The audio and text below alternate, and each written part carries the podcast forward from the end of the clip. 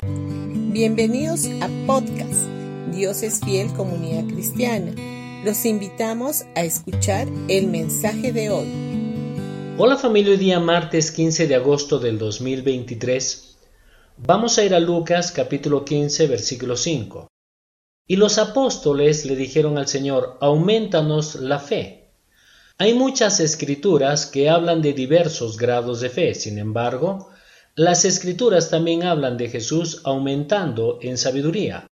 En Lucas capítulo 2 versículo 52 dice, Jesús crecía en sabiduría y en estatura y en el favor de Dios y de toda la gente.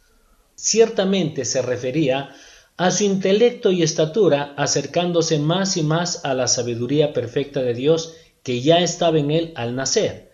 Así es como nosotros también crecemos en la fe. En la salvación, al creyente se le da la fe sobrenatural de Dios, y tuvimos que usar la misma fe de Dios para creer en el Evangelio, no una fe humana.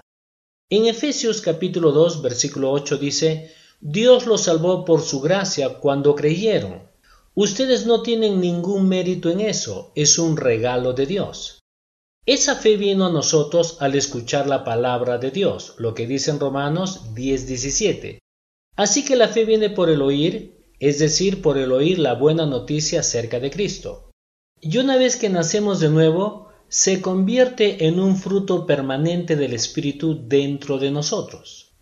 Cada creyente recibe la misma medida de fe en la salvación, pero no todos los creyentes usan lo que Dios les ha dado. Por lo tanto, es correcto hablar de crecer en la fe y tener mucha o poca fe, pero es importante entender que esto está hablando de cuánta fe usamos o manifestamos, no de cuánta fe nos dieron.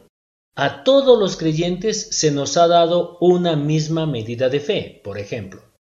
Cuando Jesús habla del grano de mostaza, ahora hay que subrayar esta verdad, de que nuestra fe es suficiente si lo usamos sin el obstáculo de la incredulidad.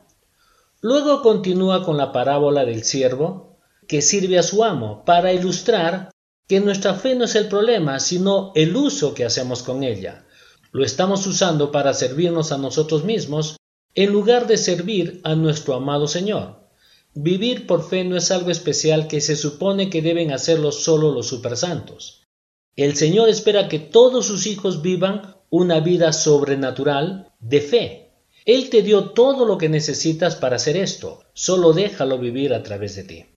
Bendiciones con todos ustedes y felices fiestas de Arequipa y que Dios bendiga nuestra ciudad.